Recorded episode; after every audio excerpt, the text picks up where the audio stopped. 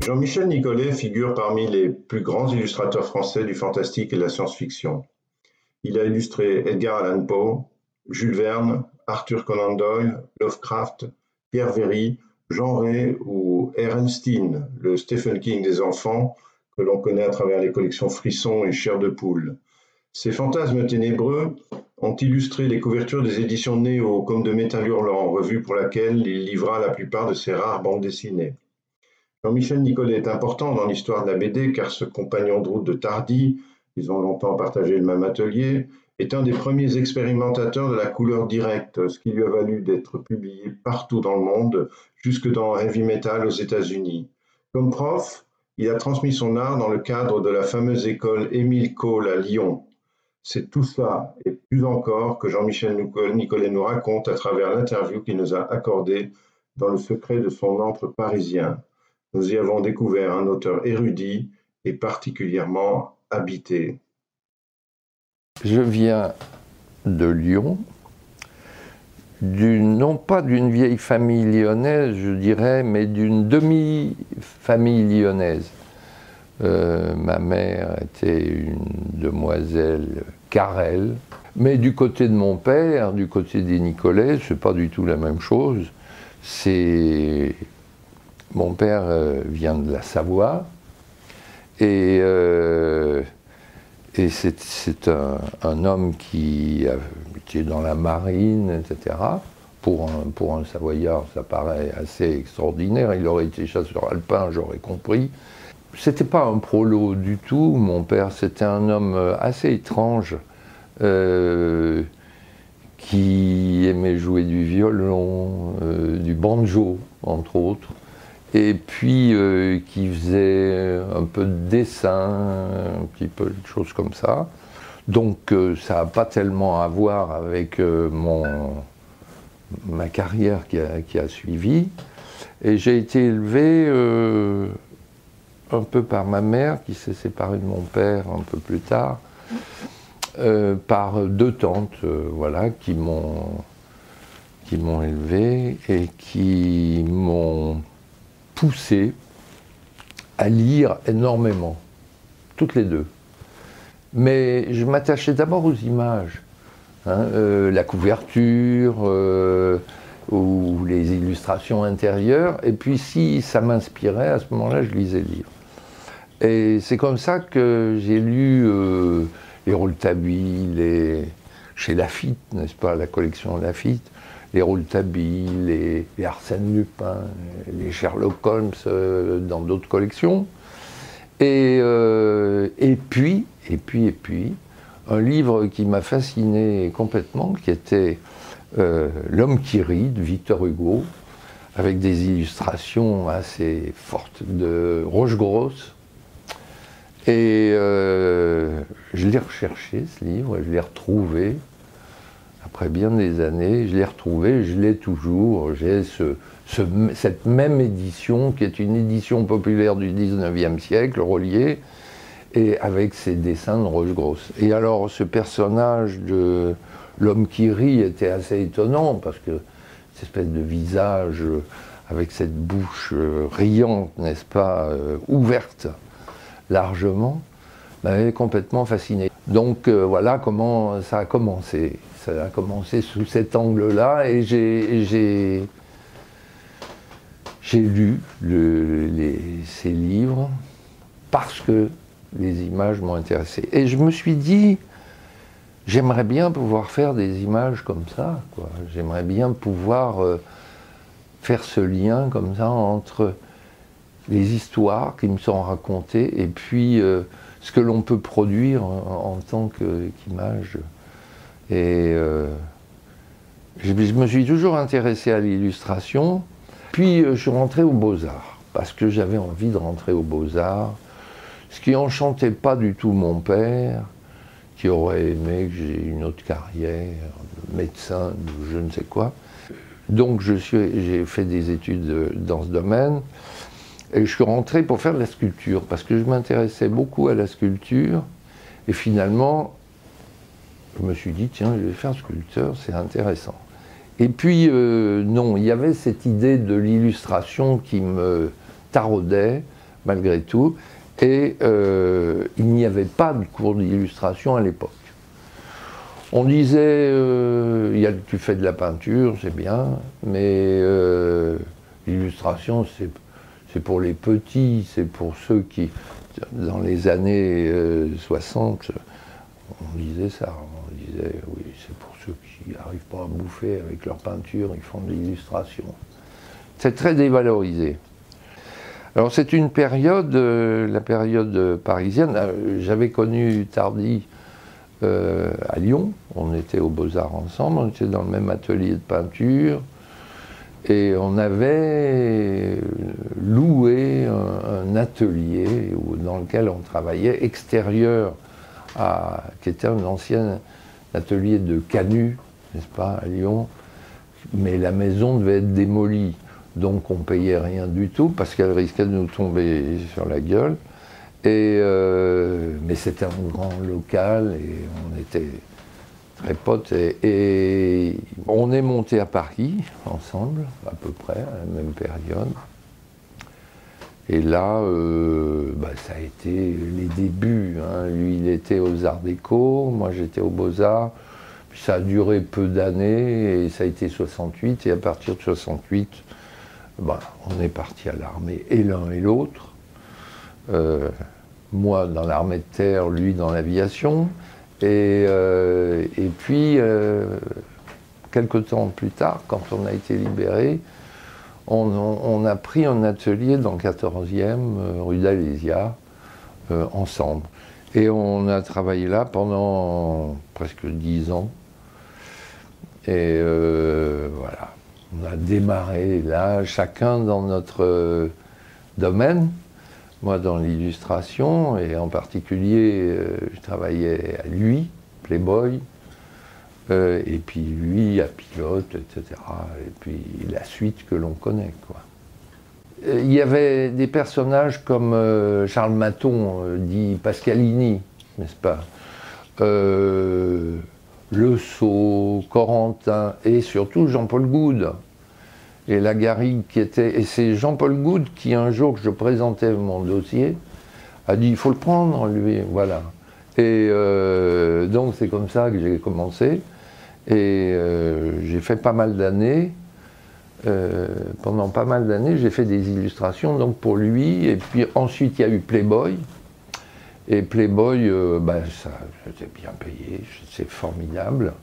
Et je pouvais vivre aisément euh, en faisant pas trop de trucs, euh, pas trop d'illustrations et bien gagner ma vie, ce qui me permettait de lire et de faire des dessins pour moi.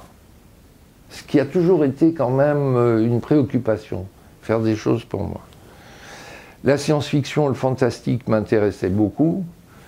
Donc j'ai travaillé pour Gallimard, j'ai travaillé pour De Noël, j'ai travaillé mais je faisais de la littérature classique, des illustrations pour la littérature classique, des illustrations pour des romans divers.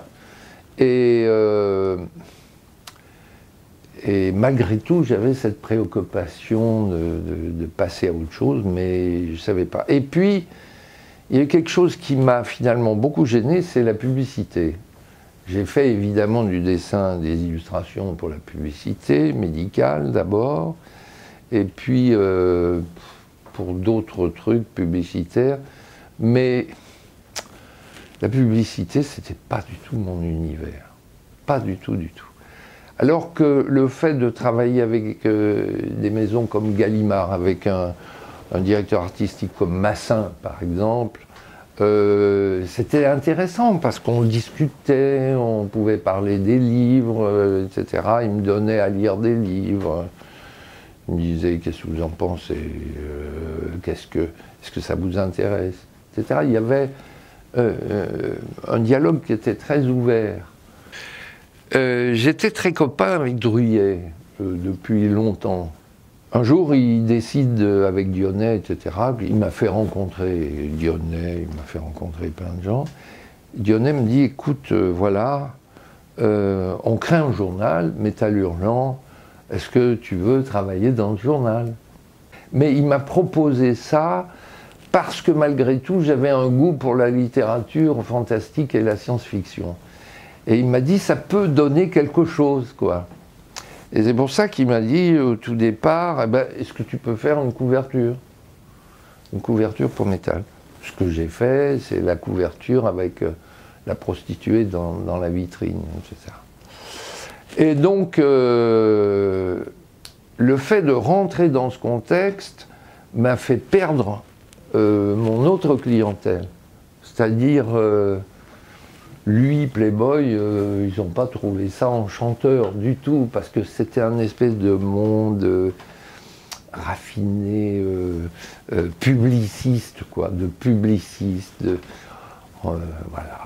Bah, je, donne cette anecdote, par exemple, les premiers temps que j'étais à, lui, euh, j'amène mon dessin et on me dit euh, Ah ben le directeur artistique n'est pas là, la scatter, très, très joli bien sûr. Euh, et il me dit Non, ils sont au resto. Ben va les rejoindre avec le photographe, c'était Jacobetti, etc. Et, je dis Ils sont où? Ben, Ils sont à la maison du caviar. J'ai dit, oui, d'accord. Alors j'arrive euh, avec mon truc, ils me disent, ah ben oui, c'est sympa, tu veux manger avec nous? Je dis, non, non, non, non, moi j'ai démarré ma carrière, euh, j'étais pas riche. Et euh, j'ai dit non, non. Et puis, cette ambiance ne m'emballait pas. Ça m'a apporté beaucoup, mais ça m'emballait pas. Et, donc, voilà, pour Dionnet s'est dit, tiens, c'est marrant, si je pouvais choper des illustrateurs dans d'autres domaines pour les amener à faire quelque chose d'autre. Et c'est ce qui s'est produit avec moi. Et là, je suis rentré dans un monde un peu différent et qui me convenait beaucoup mieux. Et Lyonnais m'a dit, tu veux pas faire un bouquin? Fais le bouquin que tu veux. Et j'ai fait ce bouquin, le portfolio, cette espèce de grand bouquin qui s'appelle Le Diable. Et à partir de ce moment-là, les choses ont pris une autre tournure et le monde du fantastique et de la science-fiction a commencé à s'approcher de moi. Évidemment, les influences euh, 19e ou début de siècle, du 20e siècle, etc., euh, peuvent être éventuellement dangereuses parce que on peut peut-être, si on est orienté dans ce domaine, passer de mode. Mais on peut se refaire aussi. On peut chercher autre chose. Et par exemple, euh, quand j'ai fait euh, le portfolio chez Robial, euh, chez un Futuropolis qui s'appelle Antise, on rentre dans un autre domaine, dans un autre domaine graphique. Et quelques années après, quand euh, je me suis remis à faire de la peinture, peinture, à ce moment-là, ça a tout chamboulé. Alors, chaque fois, je chamboule tout. Euh, dans ma vie, je me suis aperçu que quand je suis passé à métal, ça a chamboulé tout ce que j'ai fait. On m'appelait plus pour, euh, pour euh, les autres boulots classiques. On m'appelait plus que pour le fantastique. La peinture, bah on dit, bah oui, mais alors, mais il fait de la peinture, peinture, alors c'est plus du tout pareil, c'est plus le même genre, c'est plus l'illustration, c'est beaucoup plus expressionniste. alors où il en est, quoi alors on traverse des périodes qui sont parfois un peu des périodes de creux. Euh, je dois dire que j'ai eu une période de creux terrible après la mort de Québec. Bon, ça, ça, j'ai eu une période terrible. Et euh, où les gens ne m'appelaient plus. Parce qu'ils n'avaient pas envie de me, me, transmettre des condoléances, etc. Bon, ben, j'ai fait de la peinture aussi à ce moment-là. J'ai fait un livre qui s'appelle Apparition. Parce que l'éditeur est venu à la maison, comme ça, un jour pour boire un coup, et puis il me dit Qu'est-ce que tu fais? Je lui montre, et il me dit Moi, je te publie, ton bouquin. C'est un peu sur la mort, etc. Je le publie. Et il a publié ce bouquin, qui est une suite de 33 tableaux, euh, grands comme ça. Donc il y a eu ces espèces de reprises, de remises en de remise en une nouvelle vie, de reprise en une nouvelle vie euh, mes, travaux euh, de recherche. Voilà, c'est des travaux de recherche. Et d'ailleurs, euh, je me suis aperçu que je pourrais plus faire certaines choses. J'aime toujours bien, évidemment, tous ces peintres, tous ces artistes que j'ai cités, mais ils ont été importants et maintenant, il y a d'autres gens qui m'intéressent, euh, qui sont plus dans le domaine de la sculpture, de la peinture, etc. Euh, qui, bon, il y a eu un personnage qui m'a fasciné, c'est Francis Bacon, évidemment. Ça, ça a été euh, un choc. Dans les années 80, on m'avait proposé d'être prof Euh, ce que j'avais refusé en disant non, je ne vais pas m'emmerder euh, à être prof. Bon. En 83, exactement,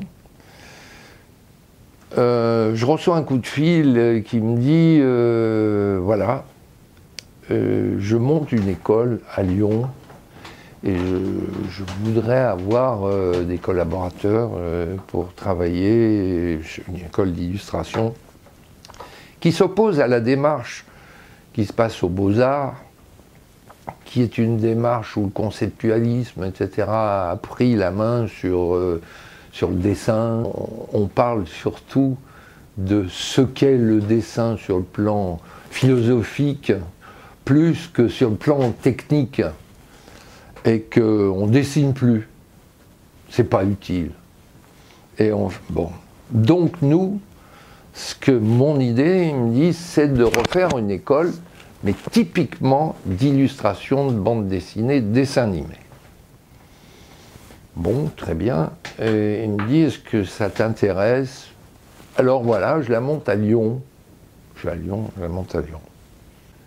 Je me retrouve dans cette ville que je redécouvre. Mais alors je découvre complètement sous un autre angle que celle que j'avais connue pendant mes études. Et d'abord, je m'intéresse beaucoup à l'histoire euh, de cette ville et des côtés mystérieux de cette ville. On dit toujours que c'est une ville mystérieuse. Bon, elle est mystérieuse, euh, partiellement mystérieuse.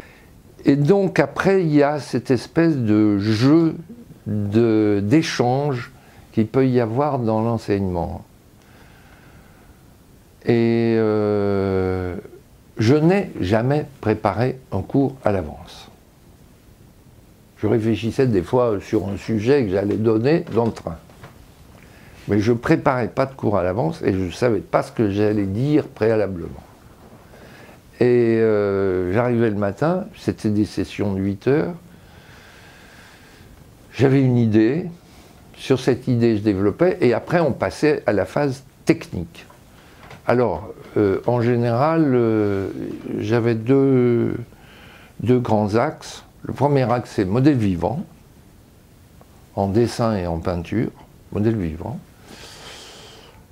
Et, euh, parce que ça me paraît être fondamental. Et la deuxième activité que j'avais, c'était illustration. C'est-à-dire, illustration, donc je donnais un texte, au début, j'ai donné des romans. Ils peinaient à lire les romans. Et j'ai fini par donner des nouvelles, ce qui va plus vite. Et, euh, je disais, voilà, je donnais le format, etc. Je mettais toutes les conditions euh, habituelles. Et puis on discutait de l'inspiration, etc. Je passais voir chacun des étudiants. Voilà, c'était un échange très sympathique. Et en même temps, ça m'a permis de mettre au point un certain nombre de choses pour moi sur le plan et technique et sur le plan, euh, sur le plan de l'idée de la création. Qu'est-ce que c'est que la création? Euh, Parmi mes élèves, il y a eu des gens qui s'en sont très bien tirés par la suite, comme par exemple euh, Mathieu Blanchin, qui fait de la bande dessinée et qui a fait d'ailleurs un bouquin assez étonnant qui s'appelle Quand je vous disais, quand je croyais quand je croyais que j'étais mort, euh, etc. Et il y a un dessinateur euh, assez étrange qui s'appelle Philippe Joselon. Philippe Joselon qui a fait pas mal de couvertures de fantastique, etc. Didier Graffet, qui est personnage vraiment étonnant. Et puis euh, Rocard, qui lui est un personnage euh, qui fait de l'illustration bien sûr, très élégant, très, c'est très esthétique, très proche de Hopper, très proche de, tout ça, euh, qui fait une œuvre assez, assez importante et de qualité, il faut bien reconnaître. Bon, il est vrai que je, suis, je suis en grande partie dans un monde qui est proche du 19e siècle, dans un monde qui est classique, quoi, dans le classicisme du dessin euh, manuel. L'informatique, c'est quelque chose que j'ai vu démarrer, entre autres dans le cadre de l'école Émile Cole, euh, où je donnais mes cours. Évidemment, l'évolution de cet appareil prend une place considérable actuellement. Beaucoup de dessinateurs utilisent ça, entre autres pour la couleur. Euh, font par exemple de la bande dessinée euh, en noir et blanc, puis ramènent la couleur par-dessus en informatique. Pourquoi pas? Je ne suis pas du tout contre. Je suis dépassé par ces événements, je dois reconnaître, par cet appareil, qui m'énerve au plus haut point actuellement parce que je l'ai changé et il est encore plus performant, il est tellement performant que je me perds, je ne me retrouve plus. Mais c'est pas mon monde, c'est pas mon monde, je suis d'une autre génération, c'est pas mon monde. Cependant, on peut se poser la question de savoir si ça va avilir euh, l'œuvre d'art ou si ça va au contraire en faire quelque chose d'autre. On peut constater une chose, c'est que quand on regarde les dessins informatiques, souvent, il y a cet aspect technique qui est toujours un peu le même. Euh, euh, c'est très raffiné, on peut faire de l'hyperréalisme, euh, etc. Avec une toute petite pointe de sécheresse, mais des dégradés qui vont jusqu'à la mollesse extrême. Euh, mais c'est intéressant, parce qu'on peut aller vraiment dans, un sens d'éclairage, de tout ce qu'on veut, tout à fait parfait. Est-ce que c'est l'avenir? C'est possible. Pourquoi je dis ça? Parce que si on regarde l'Antiquité, par exemple, les Égyptiens, ils avaient une démarche graphique qui était identique une démarche culturelle qui était identique. Tout ça a duré jusqu'à la Renaissance, en gros, où on faisait les choses. la période gothique, on faisait des choses qui étaient difficiles des fois de discerner qui a fait quoi, etc. Quand on regarde Nefertiti et puis quand on regarde euh, les, anciennes sculptures ou peintures de, l'Égypte, on voit qu'il y a une évolution vers un réalisme. Pourquoi une évolution vers un réalisme d'ailleurs On peut se poser la question. C'est presque une identification, on parlait du golem avant, c'est une identification avec le créateur, n'est-ce pas? On fabrique un être humain vraiment le plus réaliste possible. Alors qu'avant, on ne se préoccupe pas de ça. On ne se préoccupe pas de ça et on donne une tonalité graphique ou sculpturale qui est toujours la même. De manière à ce qu'il y ait une compréhension, une communication, etc., un échange, une lecture qui soit. L'informatique, euh, ça peut être une nouvelle forme d'unification de la création artistique. C'est un point de vue. Hein. Mais une unification où l'individu peut aller jusqu'à disparaître. On peut aller vers une forme de création artistique qui soit un peu plus uniforme qu'elle n'était, comme il y a eu des tentatives de création artistique euh, plus récentes, euh, les Russes, les Chinois, etc., l'art socialiste, etc. Bon, bah, c'est une, unification des choses. Euh, est-ce que la liberté de faire ce que l'on veut dans tous les sens, etc., n'est-ce pas un effet de décadence? C'est une question qu'on peut se poser.